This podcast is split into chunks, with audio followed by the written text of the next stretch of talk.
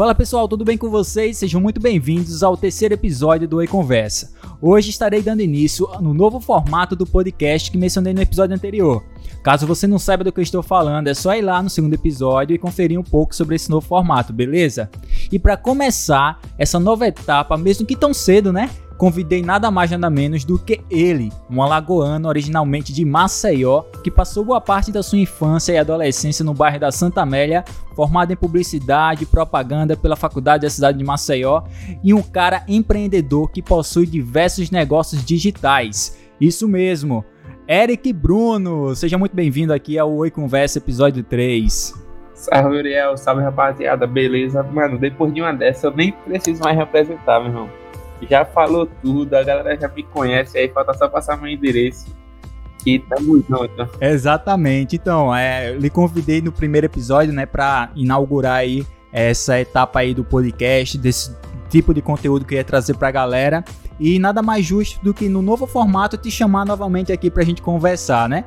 E aí eu queria saber uma coisa de você, Eric. Primeiro, como é que você tá? Como é que tá aí a quarentena? É, como é que estão os, os trabalhos? Tá tudo tranquilo aí com você? Cara, tudo tranquilão, graças a Deus. Para mim é uma honra também participar dessa, dessa nova versão, né? Dessa nova etapa aí. E participei da primeira e para mim é sempre uma satisfação. É, graças a Deus tá tudo bem, quarentena daquele jeito, né, em casa. Aproveitando que, enquanto para muitos era falta de tempo é, se aperfeiçoar em alguma coisa, em outra, passaram a quarentena aí batido e a gente pergunta, aí, aprendeu o quê? Não aprendeu nada de novo tal? Então, não é falta de tempo, né? Então aproveitei minha quarentena aí para me aprofundar em alguns cursos e elevar o meu nível intelectual e das empresas, enfim, dar aquele upgrade aí na, na vida, né? É isso mesmo, Eric. Então, é, só para dar uma introduzida mais ou menos como é que vai funcionar, é, quando eu pensei no Oi Conversa, eu pensei em algo que eu pudesse apresentar para as pessoas a história de vida dos meus convidados, conhecer um pouco mais sobre os meus convidados e também fazer com que as pessoas conheçam mais sobre, sobre eles, no caso, né? E hoje, com você aqui, é, eu queria saber, Eric, primeiro, lá há um tempo, lá atrás, quando o Eric era pequenininho, você lembra aí, fala um pouco como foi sua infância, você tinha alguns sonhos, lembra quais eram os seus sonhos? É, dentro desses sonhos, você conseguir alcançar algum aí? Fala pra gente aí como era o Eric na infância aí pra gente. Tranquilo. É, minha infância é aqui em Maceió, sou daqui de natural daqui de Maceió, Alagoas. E ela foi comum. É, eu gostava de jogar bola, nunca fui um aluno nota 10, vamos dizer que era um aluno nota 7.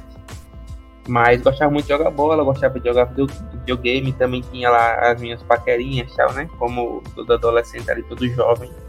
Mas assim, dentro de mim, cara, eu sempre gostei muito de carro às vezes as pessoas nem sabem disso, carro, moto, mas mais de carro. E aí eu tinha um sonho que assim, mano, eu quero ter uma Ferrari, desde criança eu. Eu lembro que o Porsche Shell, que tem até hoje ali da Convém, ele dava umas Ferrarizinha e aí dizia, pô, mano, eu quero ter uma Ferrari, eu quero ter uma Ferrari. E eu tenho algo dentro de mim que eu acho muito valioso, que é assim, eu sempre, apesar de ser muito emotivo, muito pro lado emocional, o pouquinho de racional que eu tenho, ele me ajudou a, ao pouco que eu venho, ao pouco barra muito, né? Que eu venho conquistando até hoje. Que é tipo assim, eu quero ter uma Ferrari. O que é que eu preciso ser para ter uma Ferrari? Quais são as pessoas aqui do meu estado que têm uma Ferrari, entendeu? Então você, você de certa forma buscou uma referência ali, né? Isso, isso. Eu, eu tinha, eu me espelhava ali em pessoas que tinham uma Ferrari. Por exemplo, é, eu não conheço nenhum fisioterapeuta, um, um aleatório, que tenha uma Ferrari, mas eu conheço empresários que têm uma Ferrari. Então, talvez isso também tenha despertado em mim esse, essa paixão que eu sempre tive desde criança pelo empreendedorismo, essa questão de você ter empresa, não pelo status, mas sim por agregar valor na vida das pessoas, entendeu? Seja através de venda de um produto e um serviço, enfim, mudar um pouquinho ali a vida delas, oferecendo algo bom. Mas então, quando você era pequeno ali, além de pensar nisso, né, nessas referências e tal, mais ou menos que, que idade tu tinha aí quando tu pensava nessas coisas? Era? Acho que já, acho que eu tenho uns 10 anos, 10, 8, 9, 10 anos. Tava ali mais ou menos beirando que série ali? Acho que quinta série. Caramba, na quinta série tu já pensava assim, eu nem lembro o que é que eu pensava quando eu, tinha, quando eu tava na quinta série. ah, não, eu queria, eu falava pra meu pai quando ele lavava o carro dele, tá? eu gostava muito de lavar o carro também. Tava ali sempre ajudando, ele falava, ah, um dia o senhor vai dar uma volta numa Ferrari, vai ser minha, não vai ser alugada tal. Ele dizia, ah, quando eu casar, não esqueça de mim. E eu tenho esse sonho dentro de mim. Quando eu conquistar minha Ferrari, vou inclusive gravar um vídeo. E a galera que vai estar vendo esse podcast vai estar tá lá com certeza acompanhando e ainda vai dar uma volta na minha Ferrari. Eita, aí sim, hein? E aí, Eric, nessa época você gostava muito de bola, então, né? Jogar bola. Era. É, só, é, só era fã de futsal, futebol, tinha, era fã de algum outro esporte também? Mais futsal, porque era o que tinha mais próximo, né? Eu estudava ali em Bebedouro, no Bom Conselho. E aí fiz uma turma boa, muitos amigos que eu carrego até hoje comigo, né? E a gente era muito apaixonado de futsal, pô. O campo não tinha tanto contato, era mais um barrão que tinha na frente da minha casa, nas casas que eu morei, né? já se mudei algumas várias vezes aqui no estado, aqui em Maceió, para ser mais exato, aqui na cidade. Já morei na Forene, no Cleto, Santa Lúcia, Santa Amélia, enfim. E aí era mais o futsal mesmo e também criei uma paixão muito grande por games. E aí foi quando eu consegui comprar o meu primeiro videogame ali. Acho que você lembra naquela época. A gente ganhava o Play 1 quando tava lançando o 2, ganhava o 3 quando tava lançando o 4. Entendeu? Porque sempre saía mais barato, né? Isso, isso. E aí levei isso comigo até hoje, tanto que quando eu comecei a trabalhar ali, com uns 18, 19 anos, que eu peguei minha primeira grana, eu juntei ali dois, três meses que sobrava e comprei o meu Play 4. Foi o primeiro videogame que eu comprei só com dinheiro meu. O Play 3 já, meu pai que deu ali, eu dei uma parte, tá? mas o Play 4 foi só dinheiro meu, do meu esforço. E pagou comigo até hoje. E aí quer dizer que você começou a trabalhar ali mais ou menos com 18 anos, né? então o primeiro salário ali foi para investir aí no, no Play, seria isso? Mais ou menos, eu comecei a trabalhar com 15, na verdade. Só que assim, era mais ajudando meu pai para pegar a experiência, né? E ali no fim de semana ele me dava 50, 100 reais. Aí não tinha meio como juntar, né? Mas quando eu trabalhei mesmo para mim, que foi com, com a venda das camas, estava ali com 18 anos, 19 entrando na faculdade. Aí eu juntei minha graninha lá e praticamente o meu primeiro grande investimento foi um celular e depois um videogame. Nossa, aí sim, hein? É isso que é gestão financeira pessoal, cara. O cara desde pequeno já sabia é, trabalhar bem o dinheiro, né?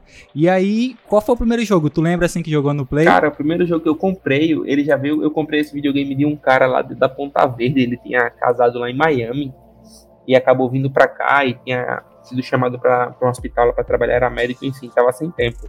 E aí ele veio Need for Speed. E aí, sou, como você sabe, juntou a paixão de carro com game, né? Agora eu entendo porque tu só fala de Need for Speed.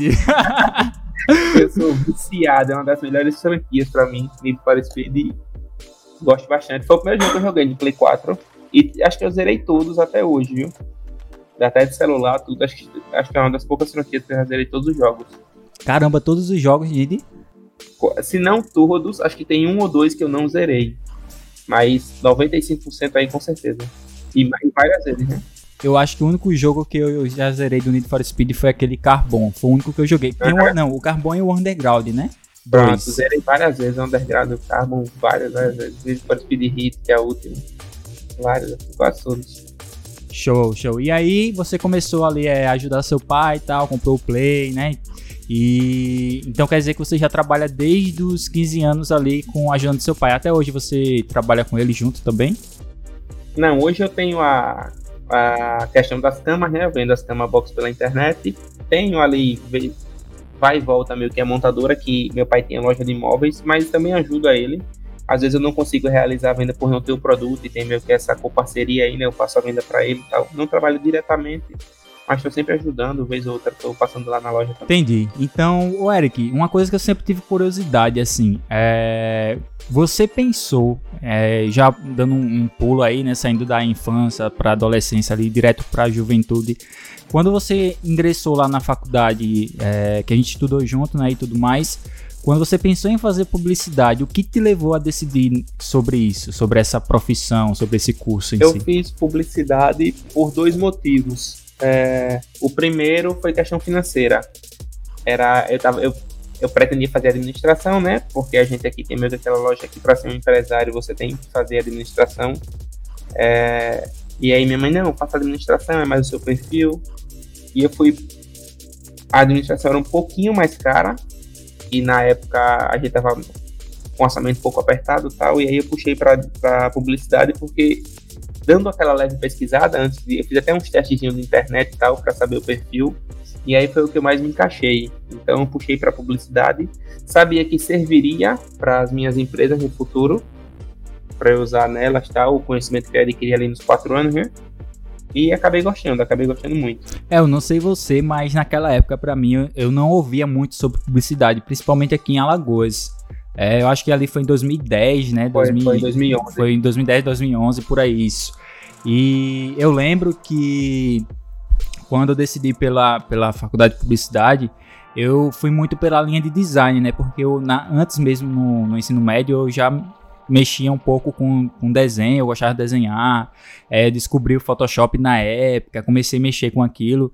E quando eu fiz uma pesquisa assim, eu percebi que publicidade tinha essa área.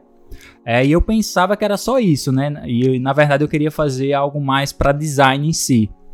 Só que Entendi. na época eu não pesquisei muito, né, e tal, e aí eu, eu decidi entrar, entrar na publicidade, porque além de, ter, de ser custo-benefício para mim, né, na questão financeira também, de ser um curso relativamente novo, né, que tava abrindo ali na, na Facima, uhum. se eu não me engano a gente era a segunda, era a terceira turma, não era? Segunda turma, eu acho. Segunda, isso. Então, tipo assim, era um curso novo que não tava. Muita gente ainda não sabia e tal. E aí. É, enfim, tinha acabado de abrir e por isso que tava um, é, mais viável, assim, né, financeiramente.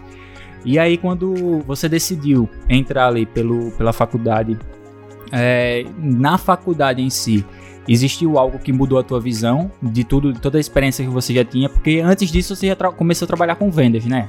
Isso, isso. Eu trabalhei na loja com meu pai é, durante toda a faculdade eu também trabalhei na loja. Acho que meus pais se separaram, faltava um período para para acabar a faculdade, foi no sétimo período, se não me engano. Foi aí quando eu parei de trabalhar com ele, né? Que ele ficou com a loja só e eu fiquei trabalhando em casa com meu irmão. Foi aí que eu comecei o negócio da cama sozinho.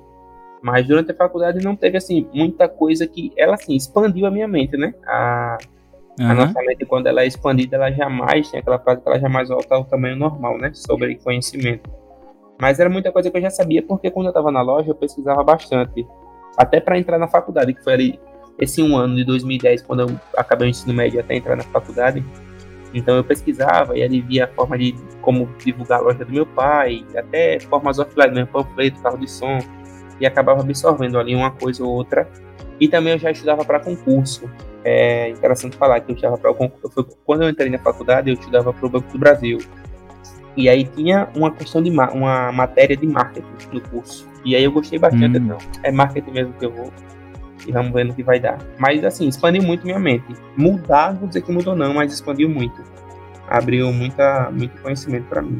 Mas ali antes você, no caso, vendia diretamente, né? Pela loja do seu pai. Com, você, você lidava direto com o público final, né? Isso. E aí, quando você entrou, é, que tipo de expansão seria essa? Assim, seria mais no sentido de de você aprender algo novo, uma ferramenta nova, ou no sentido de você é, aprender mais sobre o negócio em si? expandiu em, em, todos os sentidos, porque assim, na faculdade eu aprendi primeiro, é, meio que confirmou uma tese que eu e meu irmão, a gente já conversava muito, eu trabalhava com meu irmão, que tipo assim, internet é o futuro. Em 2011 a gente falava isso, embora a gente, vamos considerar que a gente é do interior do Brasil, né, aqui em Maceió, mas a gente começava bastante com a internet, a gente tem como vender 10 mil produtos num dia, que não tem essa questão de estoque, de, dessa logística, é muito mais fácil. Você só tem um exemplo do, do nosso produto, só tem um galpão para distribuir, do que estar tá atendendo cliente a cliente aqui no, no, boca a boca, no porta a porta, entendeu? E sim, a gente sim. expandiu muito para isso e expandiu muito para a questão técnica mesmo, de saber que assim, tudo tem uma técnica, aquela cor tem um porquê, não é a cor que eu gosto, não é o texto que eu gosto, as palavras que eu gosto tudo ali no marketing é muito bem pensado, né? Para persuadir, para envolver, para se relacionar com o cliente. E nesse quesito aí expandiu demais, porque eu só tinha a visão geral basicona que todo mundo tem. Eu não sabia como eram as campanhas, é, um marketing 360, marketing de guerrilha, marketing de relacionamento, marketing de conteúdo. Então, abriu muito a minha mente. É um mercado realmente muito amplo, né?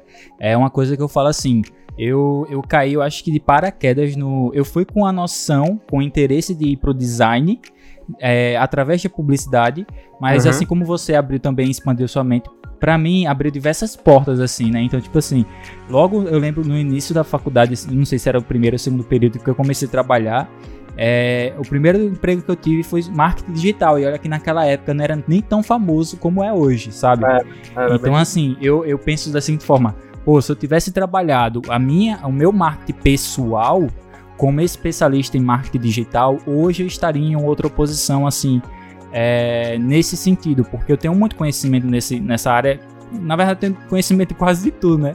Eu já fiz tudo um pouco, já trabalhei com design, com vídeo, com foto, enfim. E, e realmente a faculdade, ela, ela além do. Acho que o, a melhor coisa que eu tiro da faculdade não seria nem a faculdade em si, seria sim os, o, os contatos que a gente faz lá dentro, né? Network. Isso, network. Ou seja, as pessoas, as amizades que a gente traz da faculdade, é, é, isso aí é uma coisa que a gente pode levar para a vida inteira, tanto que a gente está aqui, né? Eu lembro, eu lembro que, tipo, é o nosso grupinho, né? O, os meninos não estão aqui hoje, mas, tipo, é eu, você, Kel, Rodrigo, Jaziel, né? Então, tipo, eu acho que do meio, um pouquinho antes do meio da, da faculdade para o final, era só a gente ali, Foi, né? ali. Eu acredito que se tivesse outra faculdade e botassem as mesmas pessoas, a gente se fecharia da mesma forma. É pelas ideias, pelas algumas características que a gente tem em comum. Mas é muito bom a faculdade. É, eu sempre tive o pensamento que assim, buscar conhecimento é muito bom, é indispensável, não tem nem o que discutir. Mas você tem que buscar como objetivo. É, tem gente que tem cinco faculdades e ganha um salário mínimo, vive reclamando da vida, que mercado tal tá concorrido, mercado tal tá concorrido, sabe? E o cara não tem ali um foco, um objetivo, não. Vou fazer minha faculdade para isso, depois que acabar minha faculdade, se for o caso, vou fazer uma especialização ou não. Agora vou começar meu projeto, vou pôr aqui por ali, então Quanto mais cedo você tiver o seu objetivo definido, claro que no meio do caminho, né, vão ter umas curvas ali, tá uma oscilação, mas manter esse objetivo ali, eu tinha isso, é, de fazer a faculdade. Não, vou fazer a faculdade, é importante para mim ter nível superior, até porque vai abrir o, esse leque de conhecimento que eu ainda não tenho. E aí eu envolvia também a questão de eu querer passar no concurso que pudesse precisar de um nível superior, né? Para depois, como está acontecendo hoje, depois de estar ali com o meu concurso, a, a certa estabilidade, é, eu focar nas minhas empresas que eu já vinha mantendo ali engateando, estava adquirindo experiência pouco a pouco para lá para frente, que no caso é hoje começar assim a, botar, a tocar o barco. Pois é, Eric, é, como a, a gente teve um, um, motivo meio que diferente para entrar ali né, no curso, é, mas uma coisa que eu percebi durante e pós, até mesmo aí depois de sete anos no mercado de publicidade aqui de Alagoas, eu percebo que as pessoas às vezes têm dificuldade, principalmente os estudantes, né? Tem dificuldade em compreender a criatividade como independente de ferramenta. E aí eu queria te perguntar um pouco, um pouco sobre isso, para a gente des tentar desmistificar essa questão de. Eu lembro até hoje que na faculdade, quando a gente falava sobre criatividade, quando a gente tinha aula de criatividade, as pessoas achavam que criatividade era saber mexer no Photoshop, no Illustrator, no CorelDRAW da época, é. e achava que isso é, ah, eu não faço, eu não sou, não sou uma pessoa para ser dire diretor de arte, ou enfim. É, eu não sei mexer no Photoshop, não sei mexer no Illustrator. E aí eu, eu pergunto para você assim, quando você entrou, Eric, você tinha essa técnica, ou você aprendeu essa técnica, é, você tinha essa visão também, ou você tinha uma visão diferente disso? Não, a visão que eu tinha é, é que eu costumo falar para as pessoas. Eu mudei muito do que eu era, vamos supor, de 15 anos aos 28 que eu tenho hoje, mas ao mesmo tempo alguns conceitos meus mudaram um pouco ou não mudaram.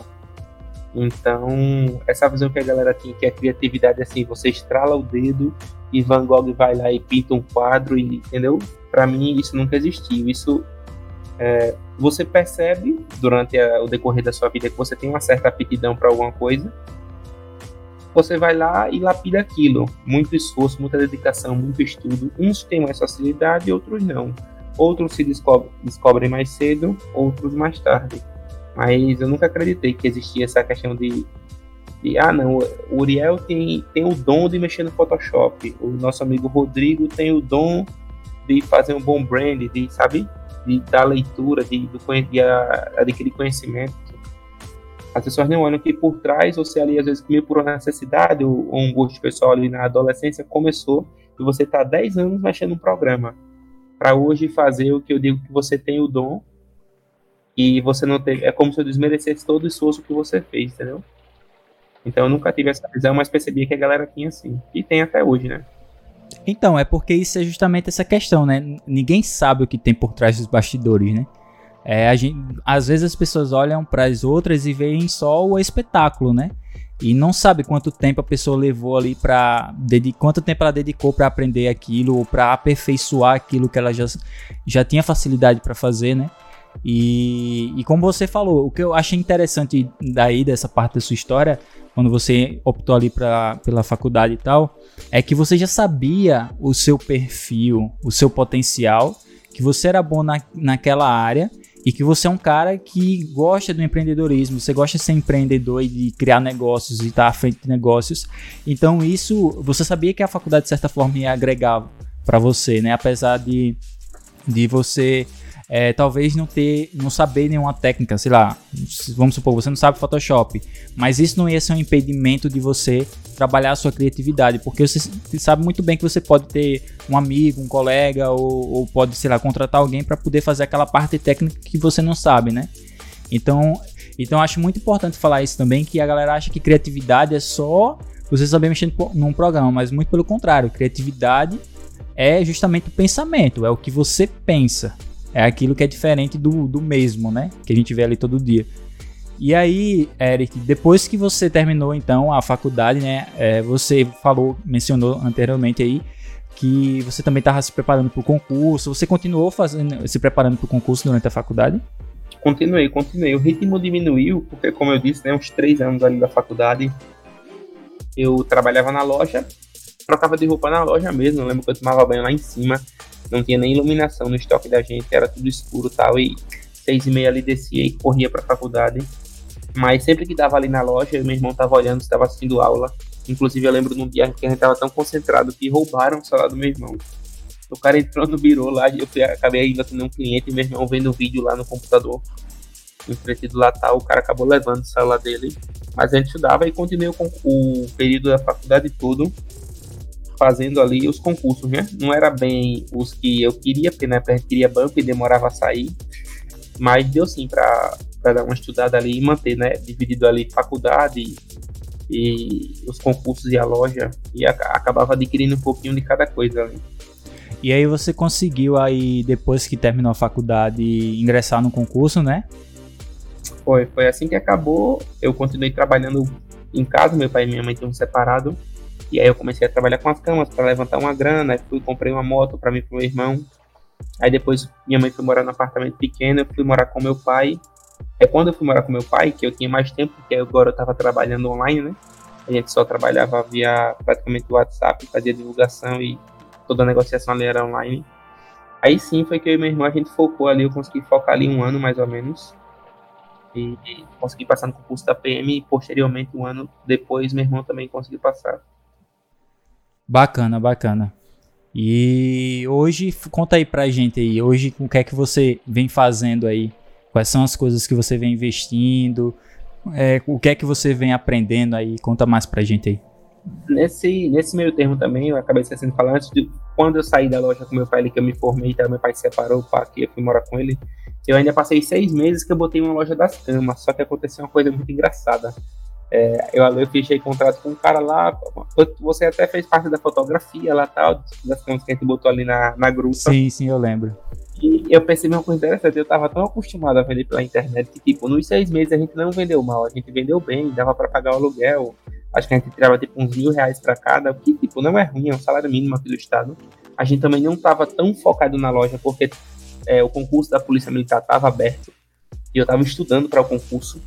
E aí a gente percebeu depois, no, no fim dos cinco meses, salvo, salvo engano, a gente entregou o ponto lá, fechou, né? Pra ficar em casa estudo, só estudando. Porque a gente percebeu que de 100 camas que a gente vendeu, 97 os clientes compraram online. E três clientes foram na loja. Então não, tinha, não, não fazia sentido a gente ter aquela loja. Aí foi quando eu estudei para o concurso, passei, passei lá quase um ano, nove meses, dez meses no curso de formação da polícia. Aí assim que me formei, me casei, vim morar aqui no Farol. E aí sim, como estou começando, porque é tudo muito recente. É, apesar de eu ter essas lojas há muito tempo, né? Vim ali engateando. Mas eu tô. Vai fazer cinco meses que eu comprei uma câmera, que era um sonho meu que eu tinha lá de 2009, 2010. Eu gostei de gravar vídeo, vi a galera gravando vlog lá, me apaixonei pelo, pelo formato vlog de vídeo, né? E aí comprei minha câmera agora em janeiro, comprei em dezembro, chegou em janeiro. E aí comecei a gravar meus vídeos e estou tocando meus projetos. Aí é, comecei a aprender também um pouquinho da questão da Hotmart, de ser um afiliado. Aí tô agregando as camas, quero organizar agora, montar um escritório. Encontrei um amigo meu que ele quer fazer uma parceria. Ele tem um produto de. Inclusive, pessoa, o pessoal vai saber aqui em primeira mão. Ele tem um, uma marca de creme de cabelo, de, de cosméticos, né, de produto de beleza feminina. E aí eu vi que dava para eu agregar essa marca tal. Você também está fazendo parte dos projetos, né? A galera da faculdade, é, eu quero envolver quem é meu amigo de verdade de alguma forma para a gente crescer junto, seja com a minha história de exemplo de sucesso que eu venha ter em breve, ou poder participar mesmo ali de direto ou indiretamente, ser sócio, ou colaborar como você faz com design, com as campanhas, enfim. E aí tô rodando praticamente esse fim de ano eu quero estar tá rodando tudo. Quero estar tá rodando a montadora, quero estar tá rodando a Brabus, que é uma coisa que eu gosto muito também, que é do desse todo vestuário. Eu amo, passo às vezes dois, três dias aqui quando tô de bobeira de férias, uma coisa só olhando roupa, é, vendo desfile de moda rap, de moda streetwear e tal. E aí são áreas que eu gosto muito e às vezes eu sinto que a galera me vê desfocado. Mano, você foca em muita coisa, às vezes minha esposa fala também. Mas é porque eu tenho essas coisas há tempo. E embora só tenha cinco meses, é, parece que eu tô afobado, quero botar muita coisa. Mas são ali três ou quatro empresas ali que eu vejo que eu consigo agregar valor e consigo evoluir, entendeu? E fazer um trabalho bacana social, que eu ainda não entrei porque pra gente entrar no social precisa de grana. É, tipo, a minha empresa de colchão tá bombando, eu poder doar, sei lá, é, cobertores para moradores de rua, colchões para moradores de rua, entendeu? Ajudar ONGs, doando camas e fazer esse social também. É, montar móveis de pessoas necessitadas, doar móveis para pessoas necessitadas, restaurar móveis para pessoas necessitadas. Então, eu tenho tudo isso anotado. Tem muita coisa que eu tenho lá de 2010. Eu tenho um caderno, tem muita ideia minha anotada. Aí eu digo, não, um dia vai chegar, assim como a minha Ferrari está aqui no papel de parede do meu PC. É, que para mim é, é puramente prazer por carro, não é para me mostrar para ninguém, para mostrar que eu vou conseguir. Ah, conseguir não, mano, é, é porque eu gosto, independente se fosse uma Ferrari, um, um Celta. Eu botei na mente que eu quero aquilo, eu vou trabalhar para aquilo. Então, tô rodando tudo aí, você tá fazendo parte de muita coisa. O Rodrigo também tá fazendo parte. É, vez ou outra tô conversando com ele, tô pegando algumas ideias. E graças a Deus tá dando certo. É, a pandemia agora bugou alguma coisinha, né? Quando eu comecei a loja de roupa, veio essa quarentena, aí caiu 90% as vendas, eu não iria pegar uma graninha que eu tinha e investir, porque a gente não sabia como ia se comportar no primeiro, segundo mês ali, o mundo estava meio ainda em stand-by ali, aguardando o que ia acontecer, se ia piorar ou não, enfim. Mas as coisas estão aparentando voltarem ao normal, né? Provavelmente fim do ano ou início do ano que vem já vai estar tá 80% aí mais normalizado o mundo. E aí vou tocar os projetos. Aí tem os quadros do meu canal, do YouTube, tem o quadro de tecnologia que eu amo, amo também é muito antigo, mas é como requer uma grana maior, a gente começa ali pelo mais simples até chegar lá, entendeu? Ô Eric, é uma dúvida que eu tenho aí. Primeiro que você falou de muita coisa aí, falou que, que ainda vai ter sucesso e tudo mais, mas cara, eu já digo para você, essa, tudo isso que você já contou aqui pra gente, compartilhou aqui com a gente, já é uma história de sucesso, pô. Porque tudo que você vem trabalhando, existe um motivo maior por trás, sabe? É, como você falou aí, tem gente que desperta muito tarde para aquilo que, ele, que a pessoa é bom, boa para fazer. E tem gente que desperta muito cedo. Eu acredito que você foi uma pessoa que despertou muito cedo. E eu acredito que eu fui uma pessoa que despertei muito tarde. Tanto que hoje eu consigo ver exatamente é, o potencial do meu trabalho, sabe? É, eu consigo analisar assim, numa visão de fora, né? É, o quanto eu sou bom naquilo que faço. E isso não é uma questão de dizer, ah, eu, de ego, sabe? Ah, eu sou bom naquilo. Não. Eu sou bom naquilo que eu faço porque eu faço com amor, sabe? É uma coisa que, que eu gosto de fazer. E hoje eu sei que, que quando você faz algo que você gosta de fazer, aí entra uma frase que você falou aí lá no primeiro episódio do, do Oi Conversa, né? Que você falou assim: é fazer até dar certo. E não fazer se der certo. Porque isso, quando você falou isso para mim, eu já guardei para sempre isso, essa frase, porque cara, é, quando você descobre que aquilo que você faz é aquilo que você ama fazer, cara, você pode passar até por um momento difícil, assim, por algum desafio, mas você vai persistir até que vai chegar um momento que vai dar certo e vai dar e vai ser e todo mundo quando der, quando der certo todo mundo vai olhar para você vai dizer ó oh, aquele cara que lá, lá entendeu é, sempre vai ter as pessoas que vão falar, né? Vão criticar isso aqui lá, mas é, a, a, a, o pessoal vai começar a ver e dizer assim, pô, aquele cara ali é um cara de sucesso, né? porque ele atingiu os objetivos que ele quis. Primeiro, você falou que tem diversos negócios aí, né, pra galera entender um pouco aí, que você acabou falando de tudo de uma vez só. Então, uhum. você tem as, a loja das camas, a Inbox, correto? Isso, correto. Você tem a loja de roupas, a Brabus. Correto. Você tem agora o canal aí que tá rodando com conteúdo, certo? Certo, Eric Bruno. Você tem aí um futuro negócio que vai estar tá para lançar aí, que a, a, agradeço a notícia em primeiríssima, primeiríssima mão aqui pra galera da do isso do, do, de cabelo, correto? Correto. E você tem a montadora também, não é isso? Isso, isso, a Montilar. Então, eu queria que você falasse um pouquinho de cada, cada um deles, assim, é, sobre o que é. Porque, assim, a, a, Brabus, eu sei que é uma loja de roupas, mas eu não sei que estilo, qual é o foco da loja, assim, eu não sei muito. Apesar da gente conversar bastante, eu nunca parei para perguntar sobre isso. Mas eu queria que você falasse um pouco como é que funciona aí cada negócio desse em particular. Dou sim, dou um resumo bem breve aqui para a galera ter noção mais ou menos. O primeiro negócio que eu comecei foi o das camas. Eu acredito que foi no, no fim da faculdade ali, não lembro qual foi o ano, 2014, 2015 mas foi quando eu comecei a vender pela loja do meu pai mesmo. Eu vendia e o lucro ficava para mim, o lucro das camas, né? O restante dos móveis era dele. E depois aí que aconteceu a separação, que eu fiquei em casa, era só meu e do meu irmão o lucro. E aí, depois das camas, apareceu uma oportunidade. Eu sempre continuei com os negócios, sabe? Do que eu vou falar daqui para frente. Então, acho que um ano, um ano e meio depois das camas, apareceu uma oportunidade de uma Expo Móveis aqui no estado. Foi até lá no centro de convenções.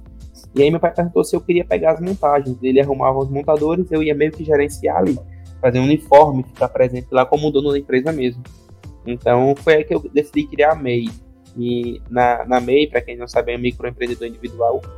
É, eu registrei, a, você pode registrar tipo 10 atividades totalmente distintas, diferentes, né? Eu registrei venda de produtos de varejo, como a cama tal, e registrei também montador de imóveis. E registrei vendedor de roupa, porque eram as coisas que eu já pretendia trabalhar naquele tempo, eu já tinha essa visão. E aí fui, peguei as montagens, ganhei uma grana muito boa, acho que eu ganhei tipo 7 mil, 8 mil reais em dois dias. E eu digo, pô, dá pra fazer uma graninha massa. E aí fiquei com, eu contratei quatro montadores, e aí fiquei com dois, e fiquei pegando montagem. É, outra dúvida aí, galera, para vocês entenderem, como, quando eu estudava, eu passei em concurso, fui pro curso de formação, alguns negócios meus ele paravam. Eles davam um tempinho ali, não, não tá dando para tá atendendo telefone gerenciar o montador, então vou parar aqui a montagem, vou voltar com a cama. Mas eles nunca pararam do zero, eu nunca abandonei nenhum, tá? Eu sempre fui agregando e continuando. Então, mais ou menos ali em 2000 e 2019, agora para 2020, dezembro, janeiro de 2020, eu criei meu canal e junto com meu canal, meu canal eu criei a Brabus. E a Brabus é o intuito da Brabus é o seguinte: eu comecei com a Brabus, como eu comecei fim de ano, eu não teria tempo de criar minha marca. Eu quero ter a marca Brabus. E aí eu comprei roupas de, de marcas, né? No caso que já são renomadas no mercado. E vendi ali final do ano, em janeiro vendi bem e até estava vendendo bemzinho em fevereiro. Foi aí quando veio a pandemia. Mas a, Brabus, a Brabus ela vai ser focada em streetwear. É uma coisa que, embora esteja em alta, já era algo que eu queria há muito tempo. Então, o, o quero... que seria isso, streetwear aí? É, vamos dizer assim, para a galera que entender mais fácil, é tipo uma moda de rua, né? A tradução livre. Mas é, roupa, é como se veste um cara do reggaeton, é como se veste um cara do rap, é como se veste um jogador. O que é isso, mais ou menos? É uma calça mais descolada, destroyed, que fala, né?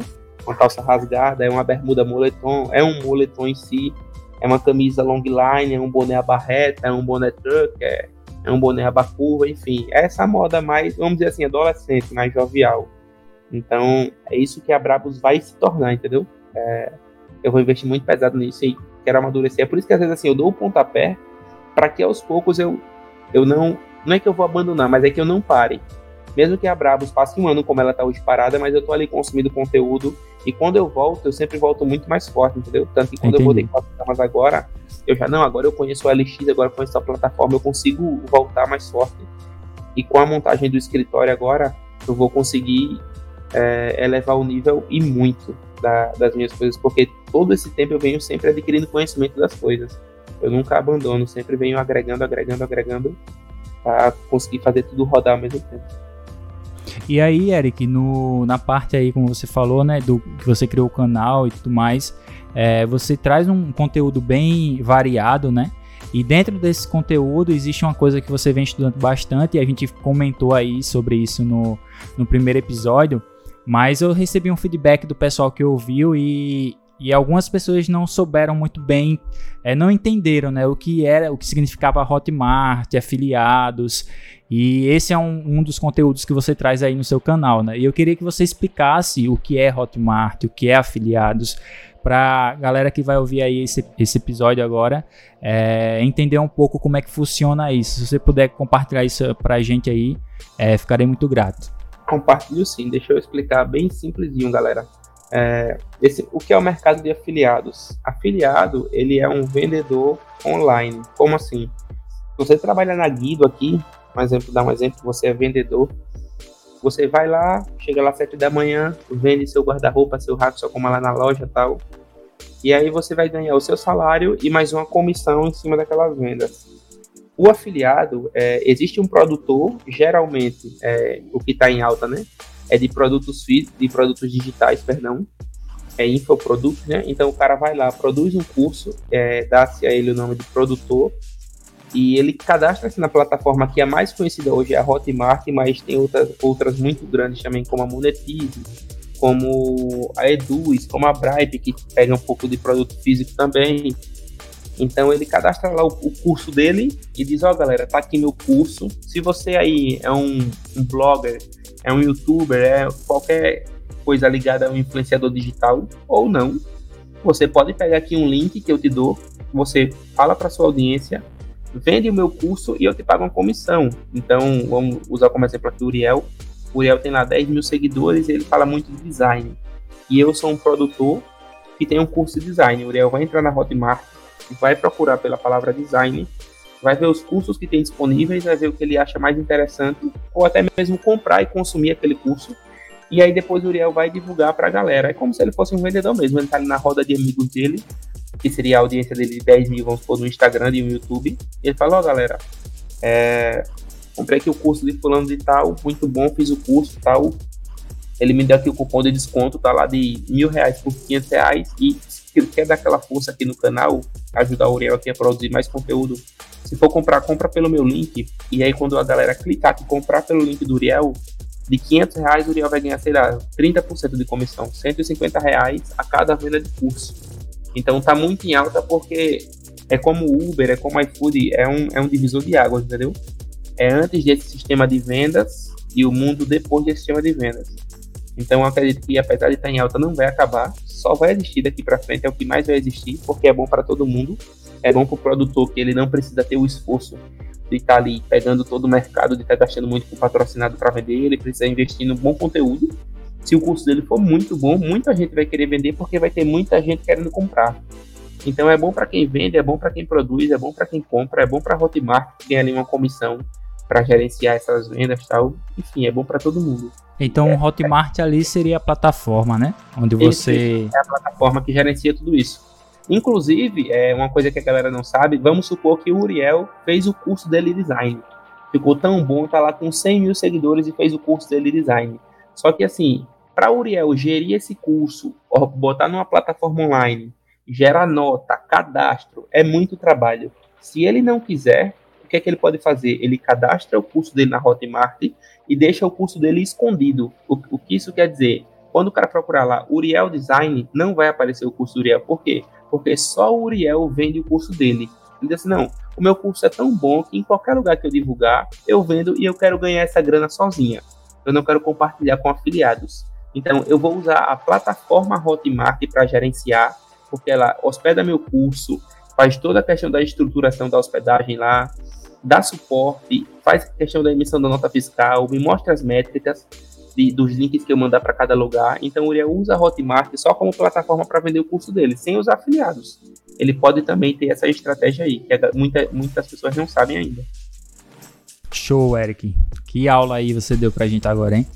E para a gente finalizar aqui, Eric, eu vou vir com duas perguntas aí. Na verdade, só uma, que é uma coisa que eu tenho interesse, que faz parte do objetivo aqui do, do, do podcast Oi Conversa. E lógico, a gente ouviu aí toda a sua história, desde a infância até agora, a sua, a onde você está, né, nesse momento de empreendedorismo e tudo mais. Mas eu queria saber. É, a gente viu que existiam diversos desafios e tudo mais, mas qual foi o maior desafio que você passou é, desde quando você se conhece por gente e como você conseguiu passar por esse desafio? Cara, que eu lembro foi quando foi um. Acho que eu era pequeno tal. E eu lembro que meu pai brigou com a minha mãe, saiu de casa tal. Eles já se separaram umas duas, três vezes antes da separação é, final mesmo, né? Permanente. E aí a gente passou fome. Eu acho que. Eu lembro que. Tipo, a gente tinha um. Eu, salvo engano, era meia lata de leite condensado a gente tinha na geladeira e tinha dois pães. Eu lembro que minha mãe partiu ali o pão, botou leite condensado e tal chorando, né? Meu pai tinha, acho que tinha chegado embriagado, não lembro. E aí eu disse, mãe, é, amanhã eu vou pegar carrego na feira, pra gente não depender mais do meu pai. E aquilo marcou pra caramba, tá ligado? Porque eu disse, bicho, aconteça o que acontecer, é, eu vou mudar a vida da minha mãe um dia. É, com o sucesso que eu vou ter, com a grana que eu vou ter. Eu falo sucesso não de, de ego, tá? De reconhecimento, de fama, não. Sucesso na, nos negócios mesmo, de de mudar a vida das pessoas e ser recompensado por aquilo financeiramente ou não. E aí eu vou, nem que seja lá no último ano de vida dela, na última semana de vida, mas eu vou mudar a vida da minha mãe para ela nunca mais ter que passar por isso, tá ligado? Então eu vou começar de agora a não ser um filho ruim, a ser o melhor filho que ela pode ter e não dificultar em nada, sempre facilitar, tá ligado? Então foi um momento bem difícil. Eu falo isso para poucas pessoas porque, como eu disse, a galera, ah, você tá se vitimizando e tal mas foi bem complicado para mim. Bem complicado mesmo. Mas foi um momento aí que eu, que eu guardo assim de maior dificuldade e que deu aquele estralo dentro de mim que eu tinha que não desistir nunca e dar aquele gás né, para não deixar a peteca cair, como a gente costuma dizer. Pô, valeu demais, por compartilhar isso com a gente aí. com a gente, eu, os ouvintes, né? E caramba, realmente é uma história aí que valeu muito a pena e abrir essa nova etapa com a história, com a sua história. Cara, eu gosto muito de ouvir. Se pudesse, eu ficaria até mais aqui. A gente teria, eu acho que, 3, 4 horas aqui de, con de conversa. então, assim, é, pra gente finalizar, certo? É, você chegou até falar aí um pouco a questão de vitimismo e tal. Cara, eu, eu tento não, não falar muito assim, nesse sentido. E quem pensa dessa forma, eu aprendi uma coisa. É, eu não posso mandar no pensamento das outras pessoas. Então, eu só sei aquilo que eu vivi, sabe? Então, tipo, eu sei a minha experiência, eu sei o quanto eu, eu tive de desafio, o quanto eu me superei, assim como você sabe por tudo que você passou. E é aquilo que a gente falou aqui no início, no meio aí do, do podcast, que ninguém sabe dos bastidores, só quem tá bem perto ali, só quem tá bem próximo conhece esses bastidores. Então, assim, cara, é, por mais que as pessoas possam falar que é vitimismo e tudo mais, um, um conselho que eu daria para você, né, se, eu, se você quiser aceitar, né, esse conselho, é, cara, pega esse, esse, esse, essas opiniões e, e não dá ouvidos, entendeu? Continua no teu foco, porque com certeza você tem a certeza, você já é um cara que tem sucesso na sua vida e só tem a melhorar ainda mais, beleza? Então, para finalizar agora, para valer, galera, é, eu queria que você deixasse aí um recado aí final para o pessoal, é, alguma mensagem ou enfim, o que você quiser falar aí, tá aberto aí os últimos minutos aí para você. Deixa, deixa sim, rapaziada que assistiu outro podcast, acredito que ainda tá no ar, né? É, viu que eu falei lá que, mano, é, sua maior fonte de inspiração tem que ser você. É, por mais que o outro tenha uma história bem mais complicada, é, serve para agregar na sua vida, né? Você aprende, é melhor a gente aprender com, com os erros dos outros do que com o nosso. Então eu falei que sua maior motivação tem que ser você, tá ligado? É, tem uma coisa interessante que eu falo isso para pouquíssimas pessoas, mas eu vou compartilhar aqui com vocês. É, eu sou milionário, pô. De grana, tô falando de grana. Na minha mente, eu sou milionário. Isso é muito importante, porque eu vejo Inclusive, eu tava vendo, eu sigo um cara esses dias que ele falou isso, eu não sabia como expressar. Mas ele disse, bicho, desde os 13, 14 anos eu tinha certeza de que eu já era milionário, sabe? O dinheiro ali, se fosse me mudar, era para melhor, para realizar os projetos sociais de vida que eu tenho. Mas eu tenho isso dentro de mim, tipo, eu já tenho minha Ferrari, eu já tenho minha casa grande, inclusive às vezes eu comento com minha esposa, ah, daqui a 5, 10 anos você vai estar numa casa bem massa, com uma piscina, tá? a gente vai estar viajando. Então, justamente é isso, é a fé, né? É você ter a certeza das coisas que ainda não aconteceram, tá ligado? Então eu estou trabalhando para isso. É, tenha certeza daquilo que você quer. Eu tenho falado muito isso. Meu último vídeo foi falando nisso. É, para de pular de galho em galho. Para de querer seguir a maré, tá ligado? Para de querer o que tá dando grana. Primeiro, é, é clichê, é fácil falar, mas assim, vê se a sua condição de vida tá boa, baseada no que você quer, ganha grana para melhorá-la e aí faz o que você gosta. Se você acha que seus mil reais já sendo pouco, bicho, trabalha para ganhar 3 mil. E tem cara ganhando 3 mil com doutorado, e tem cara ganhando 100 mil vendendo batata na, na Ceasa, que é o centro de, de feira de agronegócio de aqui. Então, sabe, um, um não compensa o outro. Para de querer olhar a grama do vizinho, de querer invejar, ter aquela inveja saudável, né, como a galera diz, da vida do outro, que a esposa do outro é a mais bonita, a família do outro é melhor, o carro do vizinho é melhor, o vizinho tem sorte, o Uriel tem sorte porque teve a mente aberta para aprender Photoshop. Não, mano, você tá bunda na cadeira. Se você passou um ano e ali não aprendeu, beleza, não é sua área, parte para o que você, você sabe dentro de você, o que você tem aptidão. E eu costumo dizer a galera assim, não tenha vergonha se você é bom em fazer bolo, bicho, vai ser bom em fazer bolo. Tem cara milionário é, fazendo bolo, tem cara realizado, melhorou a vida da família. Eu falo muito questão de milionário de grana, porque não é a grana, sabe? É você poder dar um plano de saúde para sua mãe, é você poder dar um plano de saúde para sua esposa melhorar, dar uma escola boa para suas filhas, para o seu filho, é, ajudar os seus avós, um tio seu, um amigo seu que venha precisar. É tudo isso que envolve, infelizmente, só faz com grana. Então, acredite em você, sabe? Faça, faça acontecer. Pare de, de seguir os outros e siga ali que você acha que, que, é capaz. E certamente você vai ter o, o, sucesso que você merece. E são essas palavras que eu deixo aí pra galera que nos acompanhou até aqui. Pô, valeu demais, Eric. Muito obrigado aí pela participação. E eu espero que vocês tenham gostado, pessoal. Qualquer coisa, deixa aqui comentário, deixa o feedback pra gente, dá aquele, aquela curtida se você estiver ouvindo pelo YouTube. Se você tivesse pelo Spotify e pelas outras plataformas, é, agradeço demais a audiência, beleza? E até o próximo episódio. Valeu!